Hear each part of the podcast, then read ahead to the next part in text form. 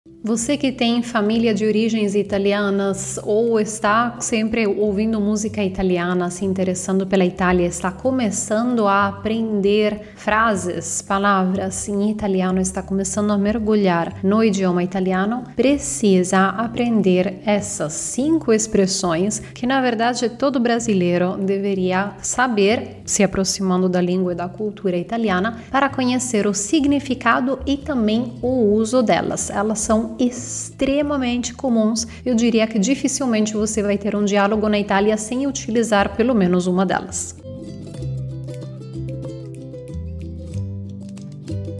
Meu nome é Giulia Nardini, eu sou italiana. Eu descobri o Brasil quando estava no último ano de faculdade. Foi ali que eu aprendi português. Eu realmente acredito que no nosso contato entre italianos e brasileiros a gente possa crescer pra caramba, se divertir muito, à condição que a gente conheça a cultura do outro e um pouco do idioma do outro. Do mesmo jeito que eu aprendi português, você também vai aprender a falar corretamente italiano. Expressione número 1, ciao. Ciao, teoricamente, significa oi, olá. É utilizado na hora de chegar, mas está vinculado a uma grande informalidade. Eu morei por bastante tempo em Campinas, São Paulo, e eu percebi que naquela região algo que é falado muito informalmente é meu. Antes de começar uma frase, meu, deixa eu contar uma coisa, meu, você não sabe o que aconteceu. É algo que você não falaria em qualquer contexto com qualquer pessoa. Não seria falado com um policial na rua, não seria falado num cartório,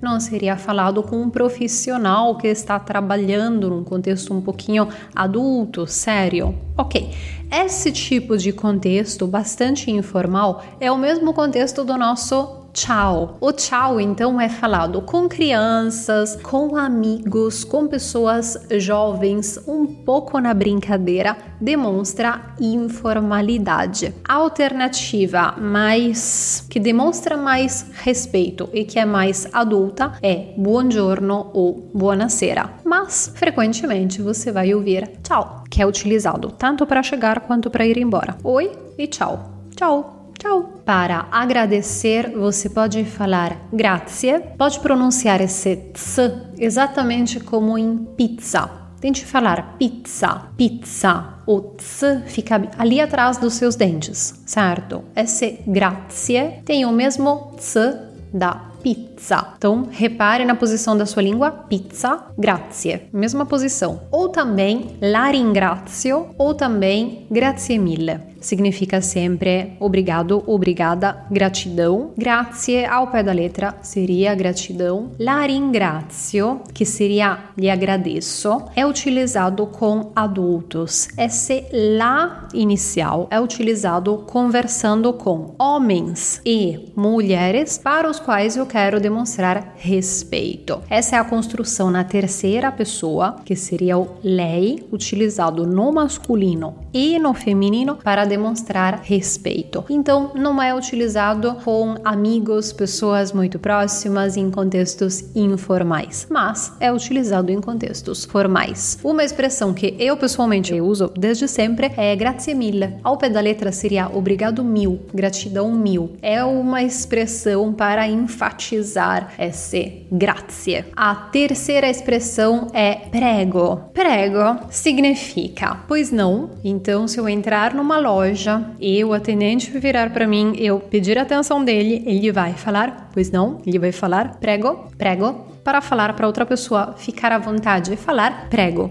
Mas também significa de nada. Então, depois do grazie, que seria obrigado, temos o prego, que seria de nada. E também significa fique à vontade. Então, se eu estiver sentada no ônibus e quiser que outra pessoa sente no meu lugar, vou falar para essa pessoa prego. Se eu quiser fazer com que uma outra pessoa passe antes de mim, eu, por exemplo, estou prestes a entrar no elevador e outra pessoa está ao meu lado, quero que ela passe antes, vou falar para ela prego. Per favore seria por favor. Simplesmente per favore. Cuidado somente com o fato que o per favore, que indica por favor, não é exatamente o suficiente para demonstrar uma frase cordial, gentil. O verbo também precisa estar no condicional. Então, quando você começar a estudar os verbos, lembre-se disso. Por exemplo, eu quero um café, por favor, queria um café, por favor, quero um café. Em italiano é vorrei um café, por favor, é vorrei um café. A frase educada, gentil, está vinculada ao condicional. E o per favore pode ser colocado no começo ou no final. Quinta expressão que sempre vai te ajudar é scusi. Scusi significa licença. Na hora de passar no meio de um monte de pessoas, por exemplo, você quer pedir licença, é scusi. E também para pedir desculpa. Então, me desculpe, continua sendo scusi. Muitos confundem com scusa. Muito cuidado com isso, porque parece uma pequena diferença, somente uma pequena vogal, mas na verdade, scusi demonstra respeito respeito. É utilizado com os adultos, enquanto scusa é muito informal. Então, para você demonstrar educação, respeito e gerar uma sensação positiva nos outros,